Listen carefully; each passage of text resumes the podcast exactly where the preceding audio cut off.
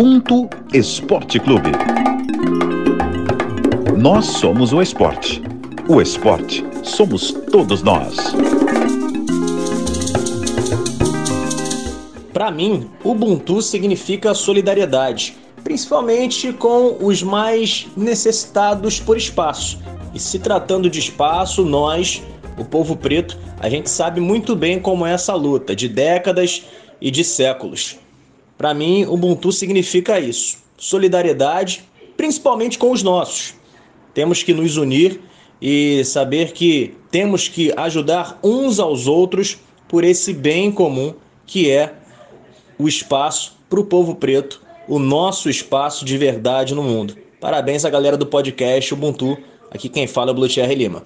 Fala galera, o Ubuntu Esporte Clube está no ar. Quem definiu o Ubuntu para a gente essa semana foi Blutier Lima que é jornalista, narrador, repórter. Então, muito obrigada aí pela contribuição, irmão. Eu sou Rafael Serafim, editora de mídias audiovisuais, e para conduzir a resenha comigo, meu irmão Pedro Moreno, comentarista do Esporte da Globo. E aí, Pedrão, tudo bem? Tudo bem, Rafinha. Um abraço para você, abraço para todo mundo que ouve a gente aí no, no Ubuntu.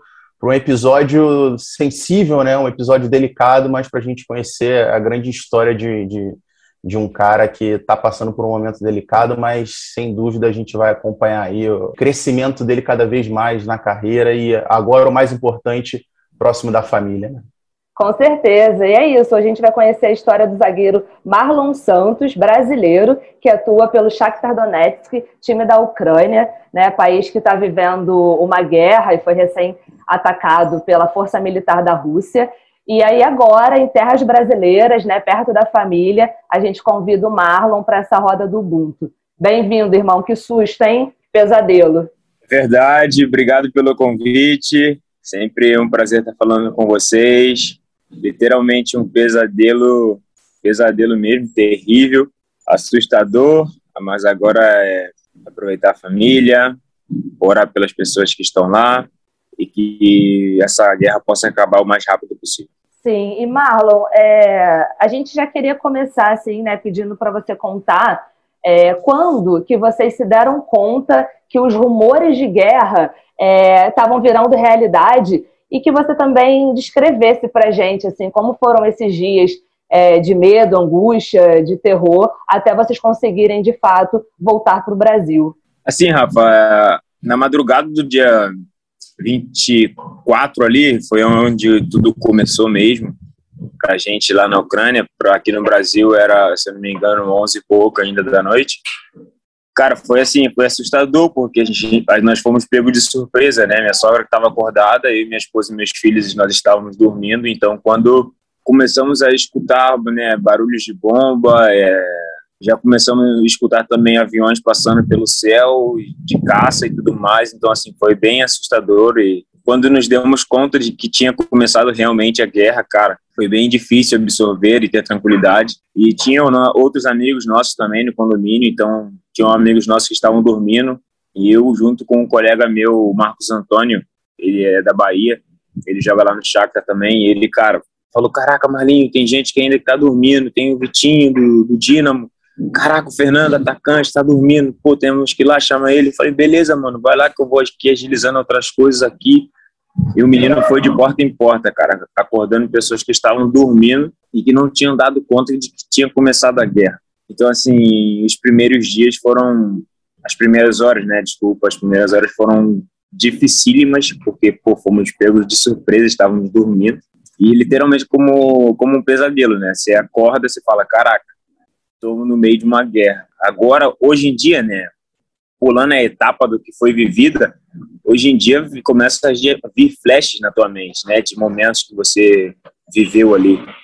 Cara, hoje, ontem mesmo estava comentando com a minha esposa, eu falei, caraca, Maria, meu, tá começando a vir flash na minha mente de coisa de avião, de, velho, você me chamando dentro do banco, desesperada, caraca, pessoas chorando, mano, tô ficando meio assustado, sabe?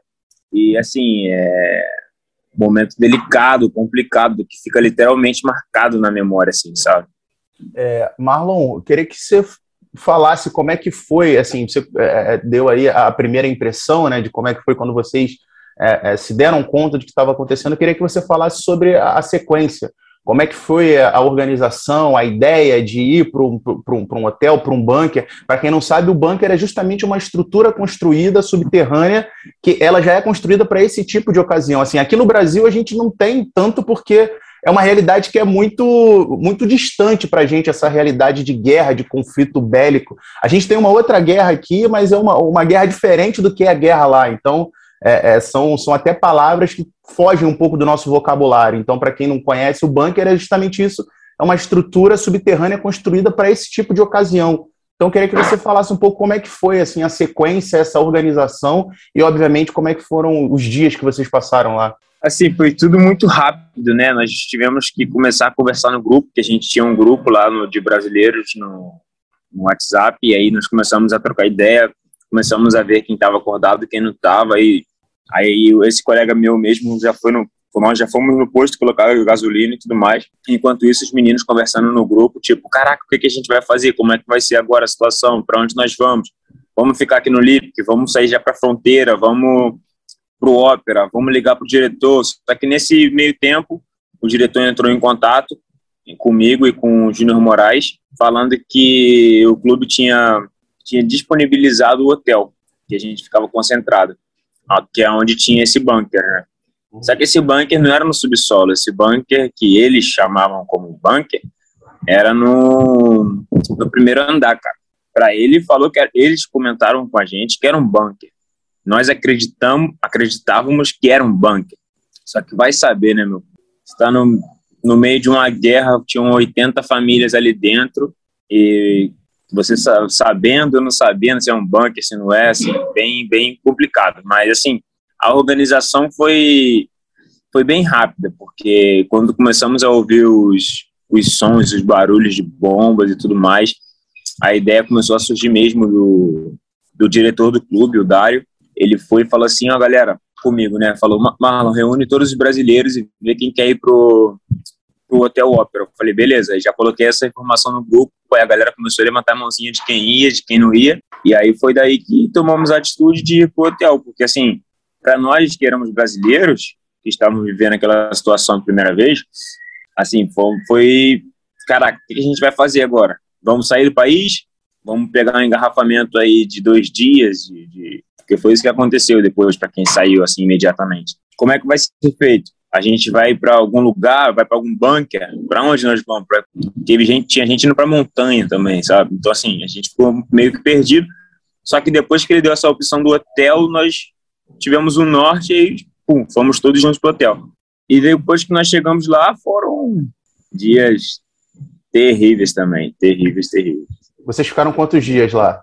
Cara, somando tudo, se não me falha agora a memória, foram quatro dias. E aí depois a embaixada começou, a, embaixada brasileira em Kiev começou a se mobilizar para tentar trazer vocês, né?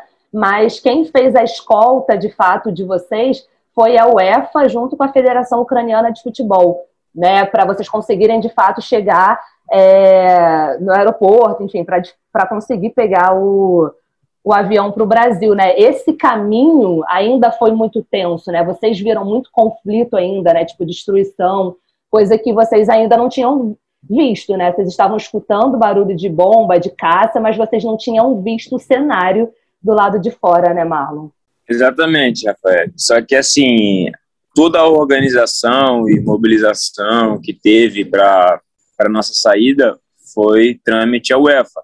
A embaixada ela só informou para a gente o horário do trem, e, inclusive para nós assim a UEFA ela foi a UEFA foi fundamental, porém a embaixada foi muito lenta, vamos dizer, porque comparada com as outras embaixadas como de Portugal, Israel, Itália, pô, a, as embaixadas se moveram de uma maneira muito rápida.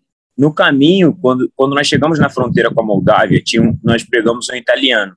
Nós encontramos um italiano por acaso, ele viu que era um grupo de brasileiro e pediu carona até a fronteira com a Romênia. E nós demos essa carona para ele. E aí, tipo, eu falo italiano, né? Então nós começamos a conversar um pouco, eu procurei entender melhor como foi a organização da embaixada italiana. Ele me falou, ele falou, Marlon, no primeiro dia de guerra, o embaixador italiano, ele contactou cada pessoa italiana e pediu para se reunir na casa do embaixador. Na, na casa do embaixador tinha um bunker e todos os italianos ficaram nesse bunker, eram cerca de 102 italianos, mas os nossos treinadores eram italianos. eles foram convidados também, só que eles decidiram não ir. Eles decidiram ficar conosco. Ele falou assim: ou nós vamos sair daqui juntos, ou vocês vão primeiro e depois nós vamos se virar, porque, pô, vocês estão com família e etc, né? Tem criança pra caramba, tem pessoas mais velhas e tudo mais. Então, assim, nós não vamos se beneficiar dessa opção que nós estamos tendo e deixar vocês na mão. Não, foi ao contrário, sabe? E aí foi aonde começou toda a organização, assim, nossa mesmo, de correria, do Júnior Moraes, minha, do Dodô, David Neres, Fernando, todos os meninos. Todos nós contactávamos alguém para, de alguma maneira, conseguir é, a solução, sabe? Para tentar sair dali. Mas, cara, assim, o Júnior Moraes, ele foi o cabeça mesmo, assim, da organização. Ele, pô, foi fundamental, porque ele, fala, ele falava ucraniano e, e tinha risco ainda, né, de, de ficar para a guerra, mas graças a Deus isso daí não aconteceu. Então ele foi muito inteligente, assim, em, em contactar as pessoas, sabe? E, e foi aonde ele tinha conseguido contactar o presidente da UEFA, cara. E aí depois que conseguiu contactar o presidente da UEFA, a embaixada informou o horário do trem, aí organizou todas as coisas, né, na, nas fronteiras e nas chegadas da estação do trem em Cherniviv, não sei o nome dessa cidade direito, e, e foi daí que as federações depois começaram a nos ajudar, a Federação da Moldávia, da Romênia, da Ucrânia, e foi daí que surgiu a solução.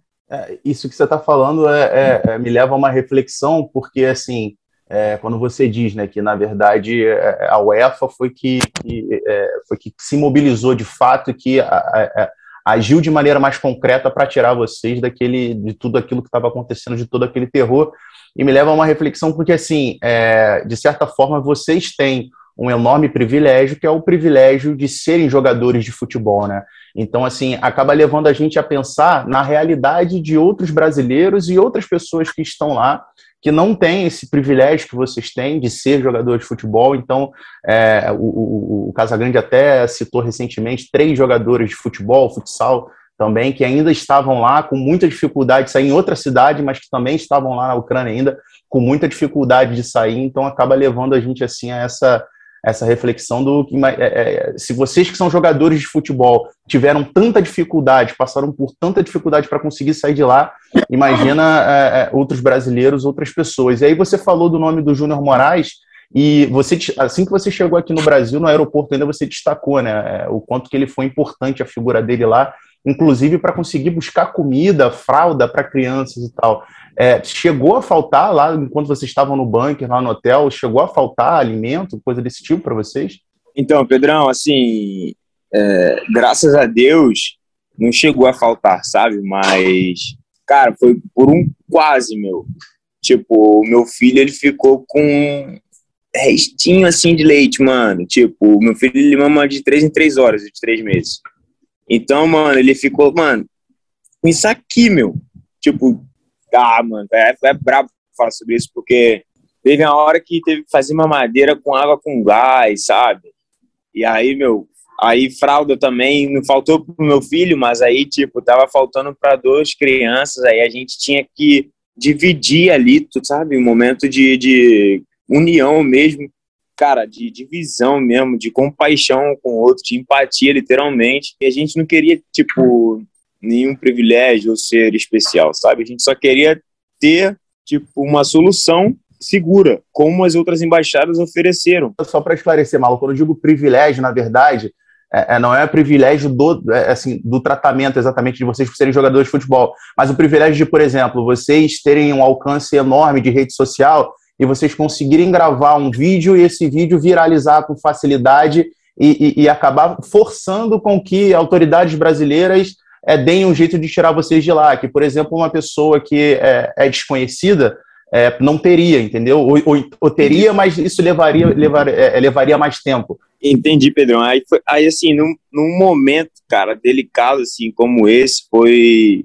essas outras embaixadas, sabe? Pô, foram, no meu ponto de vista, assim, no ponto de vista também dos meus companheiros, meus colegas e familiares, foram, cara, perfeitos, porque eles se mobilizaram nos dias, assim, entre aspas, né, mais fácil de guerra, sabe? Um dia que poderia agir de uma maneira mais segura. Não tinha tanto conflito ainda. não tinha intensificado o conflito. E assim, cara, quando a gente também enxergava os alimentos que, pô, nós chegamos no hotel, um hotel, pô, tem um estoque, né? Tem uma reserva legal, né? Uhum. Assim, para dias. Só que nós chegamos, nós tomamos café da manhã, almoçamos, lanchamos e jantamos. Só que aí eles começaram a dar conta da realidade e aí começaram a diminuir as porções. E aí, tipo, a gente já levou um baque, a gente falou, caraca, eles são ucranianos, ucranianos né? Estão tendo informações. Então, assim, a gente, se está reduzindo as porções, provavelmente, cara, isso deve durar muito tempo. A gente vai ficar aqui bastante tempo e tal. E aí, na janta, já diminuiu. No dia seguinte, diminuiu mais ainda. Na janta do outro dia, já foi, cara, porção mesmo, assim, de salada e, e frango. Meu, no outro dia, no almoço, mano, aí foi assustador, mano. Foi assustador que a gente já, pum, falou, caraca, cara, galera, ó, aí já era tipo a, a gente dividindo entre amigos mesmo, sabe? Para ver, para não deixar faltar ninguém, para ninguém ficar com fome. E aí já não tinha tipo lanche, essas coisas, era até o café da manhã, cara, que era muito bom nesse hotel, cara. Era tudo contadinho, limitadinho. E a gente não sabia até quando aquilo iria durar. E assim, foi foi agonizante, foi agonizante, porque as águas, cara, as águas, cara, nós chegamos, tinha muito, tinha muitas águas tinha muitas águas. Tipo, nunca que você imaginaria que aquela quantidade de água se acabaria tão, iria acabar tão rápido. Cara, a gente foi vendo a quantidade de água baixando, baixando, baixando, baixando, baixando, baixando. A gente falou assim, e agora? É a reserva de água. Pô, é madeira, é, cara, água pra gente mesmo. Nas últimas horas ali, nós tínhamos três galões de água. O problema não era nem a gente, porque depois nós conseguimos sair. Mas as pessoas que ficaram, sabe? Aí depois, cara, tipo, pessoas se arriscaram aí na rua a encontrar mercados abertos para poder encontrar uma solução e, velho, foi assustador, meu. Hoje em dia, contando assim, é, é até mais tranquilo, sabe? Mas é aquilo que eu falo para vocês, quando vem os flashes, que é que dá aquele, aquele susto, sabe? Ou quando você escuta barulho de helicóptero, já te faz reviver esse momento, então foi brabo. E Marlinho, é, já chegando perto assim do alívio que foi chegar ao Brasil, depois vocês tiveram esse apoio da UEFA e vocês conseguiram de fato pegar o trem, é, conseguiram pegar o, o avião, assim, é inimaginável, né, para gente que não passou nem perto de viver uma situação dessa. Mas eu fico pensando que o, a tensão dentro de um avião, né, num, tentando sair de um país, né, tentando sair de uma região que está sendo atacada é, de todos os lados, né, por terra, por pelo ar. Então, assim, queria que você contasse para a gente como foram esse, essas horas ainda é, até você conseguir chegar ao Brasil, né? Vocês passaram alguns dias nesse caminho, saindo do bunker até conseguir chegar no Brasil. Então, esses dias foram dias mais tranquilos, né? Porque a partir do momento que nós decidimos entrar no carro lá e para ir para o trem, que a princípio eu não queria ir, eu não queria sair, tipo, foi, de, foi decidido muito rápido. Foi assim, o trem dava confirmação em 30 minutos antes. O trem confirmava, ó, realme, realmente vai sair o trem esse horário.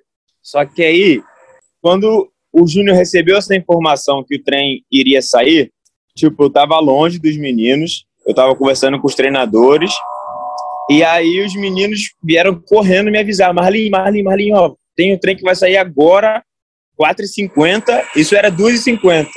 Ó, Marlin, vai sair um trem 4h50, a gente tem que sair do hotel 3h10. Falei, meu, beleza, mas e a confirmação do trem?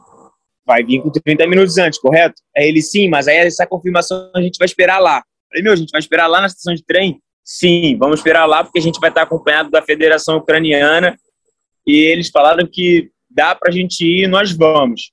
Aí eu falei, meu, eu não vou. Meu, eu não vou. E a hora passando. Tipo, a gente ia sair do hotel 3 e 10. Aí eu falei, é, meu, eu não vou.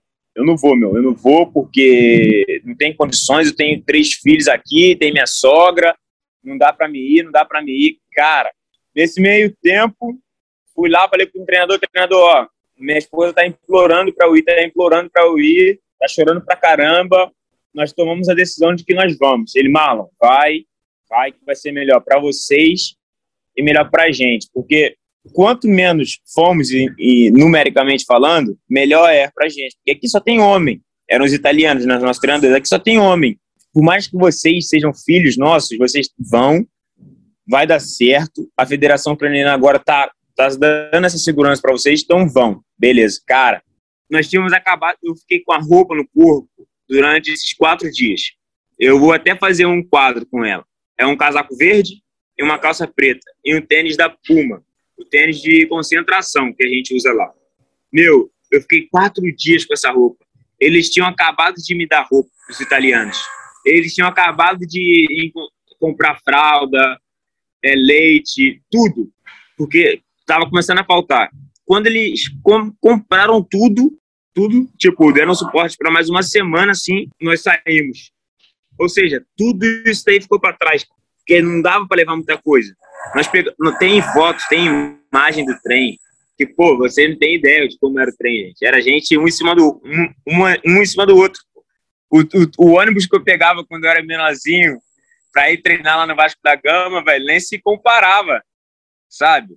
Cara, e você vê o trem que a gente deitado em cima de você, assim, onde coloca as malas, gente, nego deitado em cima.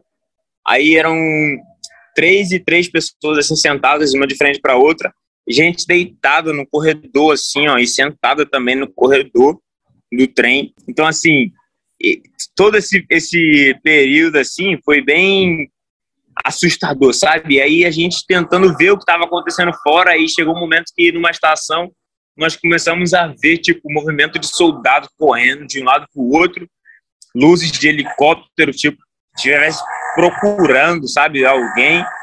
E aí, cara, mas conforme ia passando o tempo, ia, a gente ia ficando um pouco mais aliviado, sabe? A gente ia ficando um pouco mais tranquilo. Caramba, estamos chegando, caramba, estamos chegando, caramba, estamos chegando. E depois que nós chegamos em Chernihiv, assim, foi aonde eu e o Marlon já comecei a ficar um pouco mais tranquilo, mas a gente ainda estava dentro da Ucrânia. Só que depois que nós entramos no ônibus, pegamos um ônibus e fomos para Moldávia, pô, quando atravessamos a fronteira com a Moldávia, já todos nós respiramos assim aliviado, cara, e foi um alívio. A minha ficha só foi cair, cair mesmo quando eu cheguei em casa, porque no aeroporto, tipo, eu vi meu pai e tal, vi meus amigos, vi meus tios, mas pô, mãe é mãe, né, mano? Mãe é mãe, né? Assim, minha mãe não tava lá, porque minha mãe ela é muito emotiva, ela, não, ela eu acho que ela desmaiaria naquele momento. Minha irmã também não tava lá, meu irmão tava em Portugal, então, assim, quando eu cheguei lá, eu, caraca, eu já me senti abraçado, já me senti amado. Mas, velho, quando eu cheguei em casa, aí que a ficha caiu mesmo, aí é literalmente você chorar, chorar, chorar e falar, caraca, chegamos em casa, chegamos em casa e, velho, aí sinto toda a tensão passa, mas aí, tipo, como foram momentos recentes que você tinha vivido e muito, muito intenso, fica na tua mente, sabe? Caraca, e agora tem que falar com pessoas que estão lá caramba, e a menina que trabalhava lá em casa? Caraca, como é que ela tá aí? O proprietário da casa, caramba, e, sabe? Os ucranianos, caraca, meus companheiros de time, e aí, como é que eles vão fazer? Aí começa a vir tudo isso na tua mente, então, assim, acaba que você não consegue relaxar, sabe?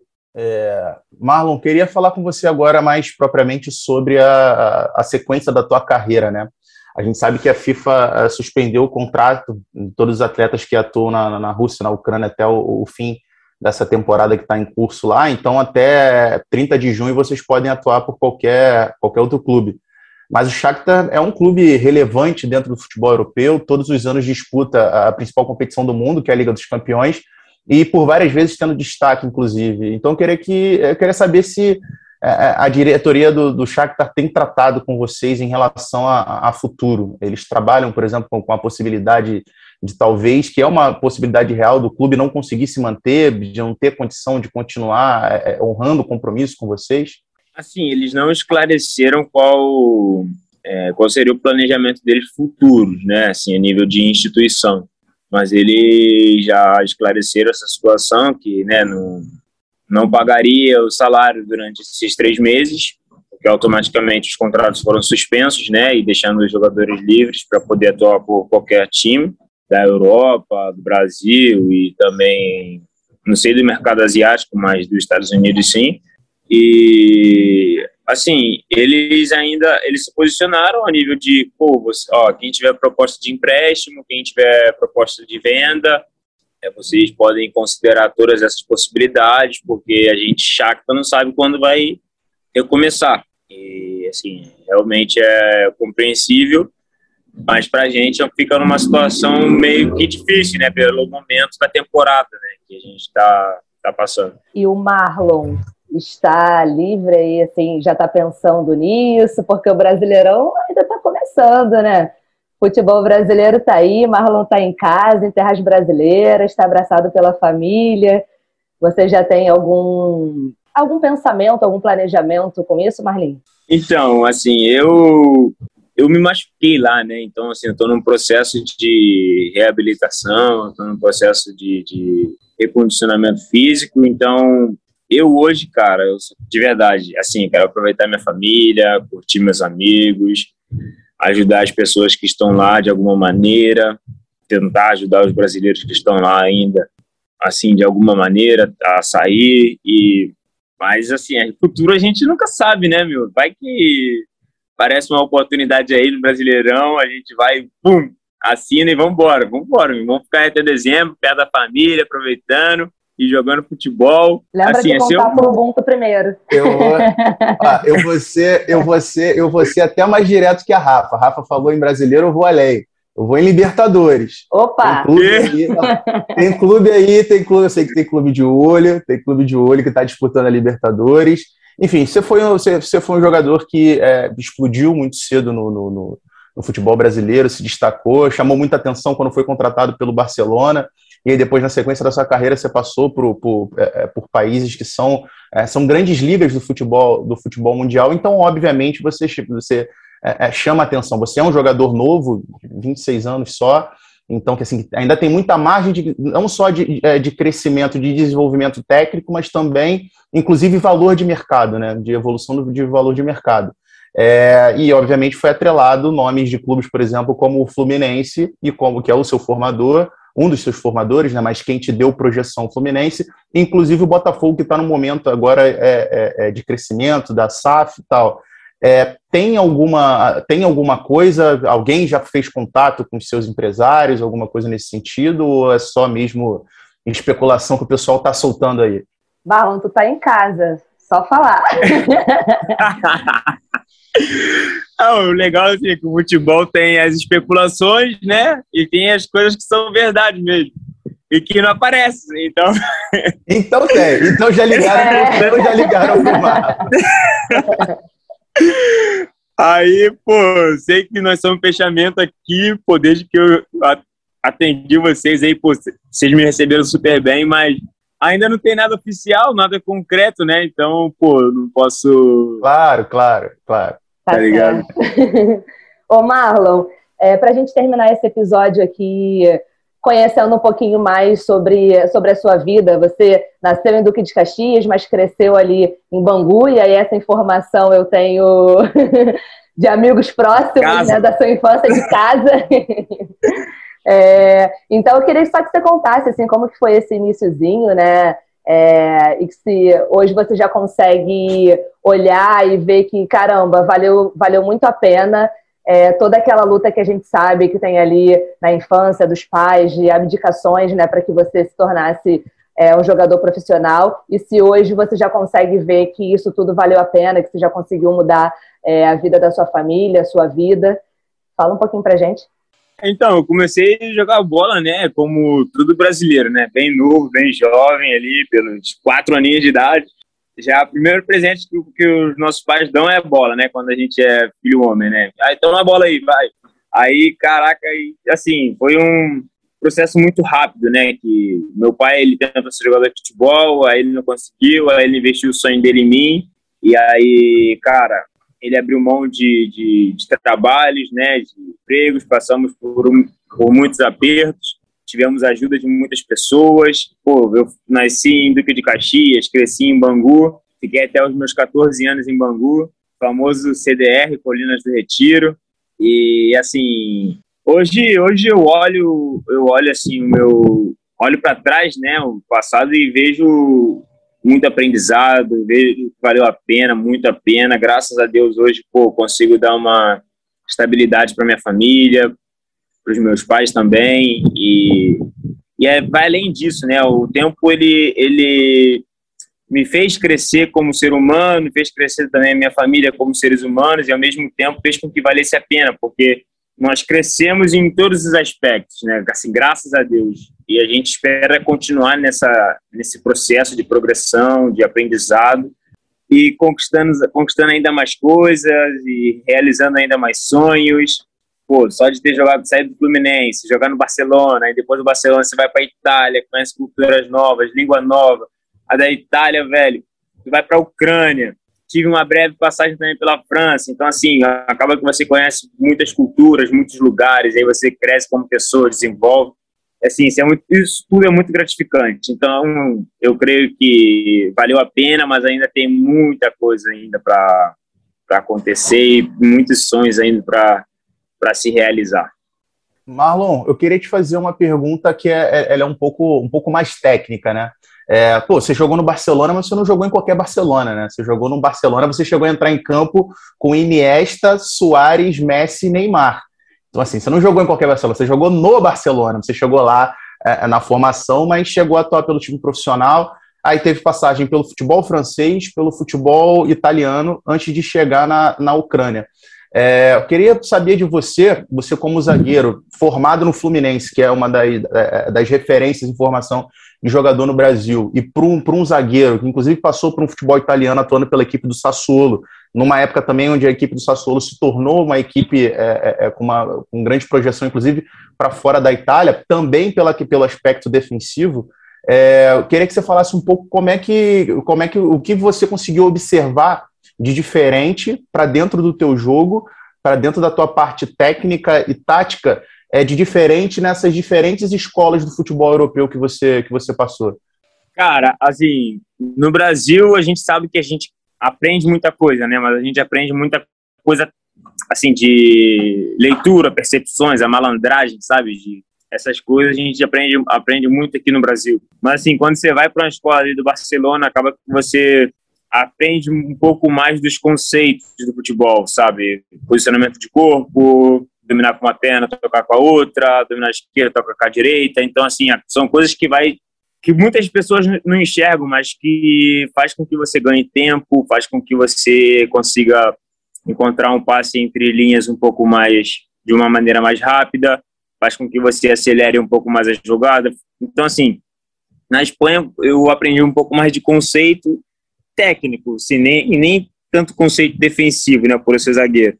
Mas aí quando eu fui para a Itália já é o contrário, mas por mais que eu tinha, tivesse eu tivesse tido um treinador como o Deserve, que ele é muito muito técnico, né? Ele gosta de estar com a bola o tempo todo e jogar.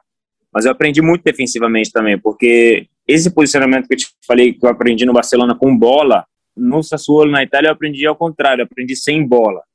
Então, assim, você acaba que encontra tempo para fazer as suas, as, suas, as suas jogadas, acaba que você procura se posicionar melhor, acaba que você procura é, anteci antecipar alguns lances por leituras e às vezes é uma coisa óbvia, só que, pô, nunca te falaram aquilo e você fala, caraca, velho, não é que é verdade? Chega no jogo, vai acontece exatamente da mesma maneira que você treinou. Então, assim, e por eu ter ficado um período maior na é. Itália, então a, acaba que eu aprendi bastante conceito defensivo. E era uma coisa que eu precisava, né? Que eu preciso até hoje, precisava muito.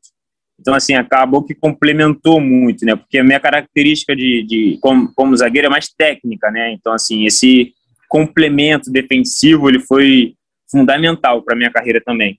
E aí depois você vai para a Ucrânia com o mesmo treinador. aí, aí, aí é titular, pô. Aí, velho, aí você já sabe como é que ele trabalha, você já sabe pô, todos os conceitos.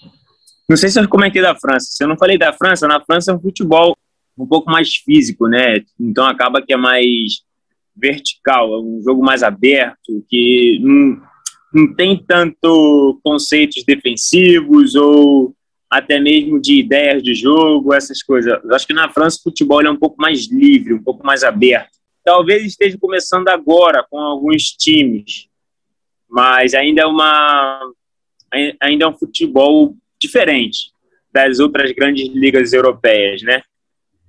E, velho, jogar no Barcelona, com o Iniesta, com o Soares, com o Neymar, meu, e ter a estreia pô, da maneira que eu tive ali, cara. Cara, eu tava sentado no banco, lá em Las Palmas, e aí, velho, infelizmente o Mascherano Vaz sentiu uma lesão na coxa, meu. Aí, velho, eu falei, ah, ele não vai me chamar, ele vai chamar outro zagueiro, canhoto, né? Era o Luiz Henrique, né? Canhoto. Era o Luiz Henrique na época. Aí eu falei, ah, meu, não vai ser eu, impossível, mano. Pô, tô treinando aqui pouco tempo e tal, sou novo pra caramba. Caraca, daqui a pouco vem o preparador físico. Marlon, vem cá. Falei, tá tudo bem? Ele disse, não, não, tá tudo bem, só que o Mascherano sentiu uma dorzinha na coxa e o treinador quer que você aqueça junto com o time. Eu falei, ah, meu, cavalo é agora, né, mano? Agora é oportunidade de ouro, meu. Cavalo jogar com esses caras. E essa oportunidade vai ser tremenda. Cara, e aí foi onde surgiu essa oportunidade, dentro de uma infelicidade grande, né? Que foi a lesão do Mascherano. Mas aí, daí, pô, tive a oportunidade de jogar com esses, esses grandes jogadores e foi, para mim, uma, uma honra máxima, né?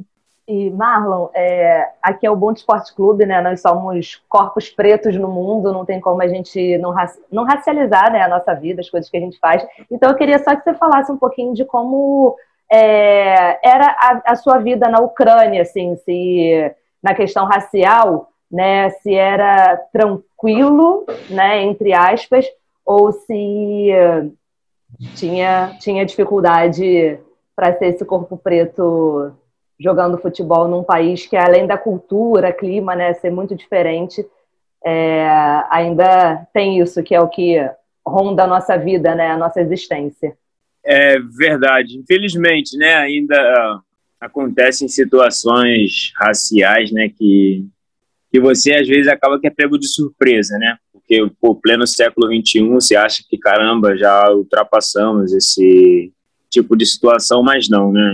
Acaba que você vê e vê nas, nas televisões, acaba que você vive isso e, assim, é triste. E eu, Marlon, eu não consigo aceitar, pô. Eu, é na Ucrânia, é na França, é na Itália, é em todo lugar que você vai, você vive a mesma experiência e acaba que não chega uma igualdade, nunca se tem uma igualdade no tratamento social e, cara, inclusive voltando da Ucrânia dentro do avião, a gente voltando da guerra, vem uma senhora e os meus filhos e fala assim, acho que cabelos são esses, meus filhos eles têm os cabelos cacheados, né, black mesmo, black, e aí ele, a senhora foi e falou assim, mas como é que o cabelo do seu filho tá desse jeito? Parecendo até uma árvore. Aí, assim, eu, Marlon, eu, Marlon, eu sou muito passivo para as coisas. Só que minha esposa já é o contrário. Ela é mais ativa. Então, assim, são situações que eu, eu também queria falar muito para essa pessoa. Só que, cara, a gente estava saindo de uma guerra, meu a pessoa não, tinha, não tem a menor ideia do que ela está falando, velho. Não sabe nem o que, que nós passamos. Mas ficou legal para essa pessoa, porque assim, minha esposa ela falou: Senhora, desculpa, mas a gente acabou de sair de uma guerra. E o cabelo do meu filho é o cabelo mais lindo que tem, para mim.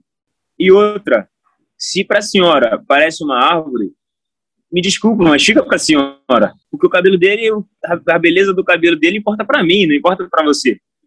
Só que nisso, a gente tinha uma outra colega, que ela é a esposa até do Vitinho, que joga no Dinamo de Kiev, que ela também se revoltou muito, porque o filho dela também tinha o cabelo black, igual do, do, dos meus filhos. E ela foi além, sabe? Foi além mesmo. Tipo, pô, você não pode falar uma coisa dessa, você já é uma senhora, você já é uma pessoa mais velha, você deveria se conscientizar com toda essa situação. Você, inclusive, deveria ajudar, pô, a não ter, a, a pessoas a não ter esses atos raciais e tudo mais. Você é uma ridícula, não pode agir dessa forma, tem que respeitar o próximo, tem que amar o próximo e tudo mais, assim. Então acabou que depois essa pessoa ela se, velho, não falou nada, se conscientizou, entrou em si, aí tipo, quis argumentar de que estava brincando depois. Aí eu falo, poxa, senhora, me desculpa, mas a senhora já deve ter seus 50 e poucos anos. brincar dessa forma com uma pessoa que a senhora nem conhece, com uma criança de três anos, um ano e seis meses, e a outra de dois anos, a senhora falar uma coisa dessa é inaceitável. É inaceitável para todos. Então, assim, eu já vivi outras situações também. Eu, quando era menorzinho, eu já vivi também na Itália. Na Ucrânia, por incrível que pareça, eu, Marlon, assim, nunca, nunca vivi um ato racista. Graças a Deus.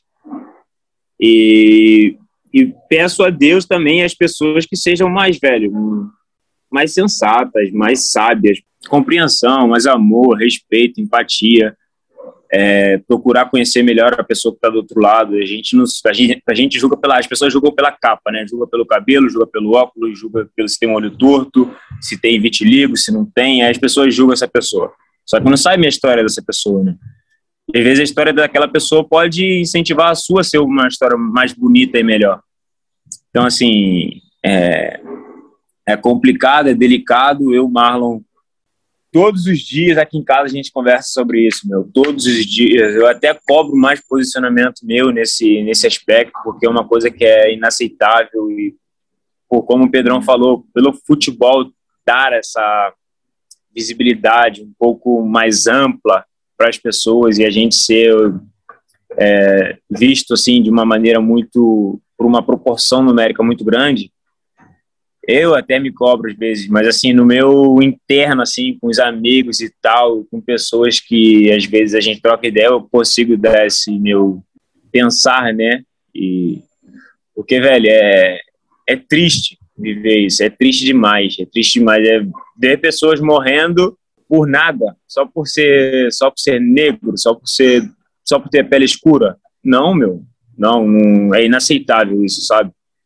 É inaceitável eu, eu, cara, eu uma vez, lá na Vila Aliança, eu e meu pai, polícia deu tiro para cima da gente porque a gente estava correndo de uma operação, aí nós corremos e nos abaixamos. Polícia deu tiro para cima da gente. Meu.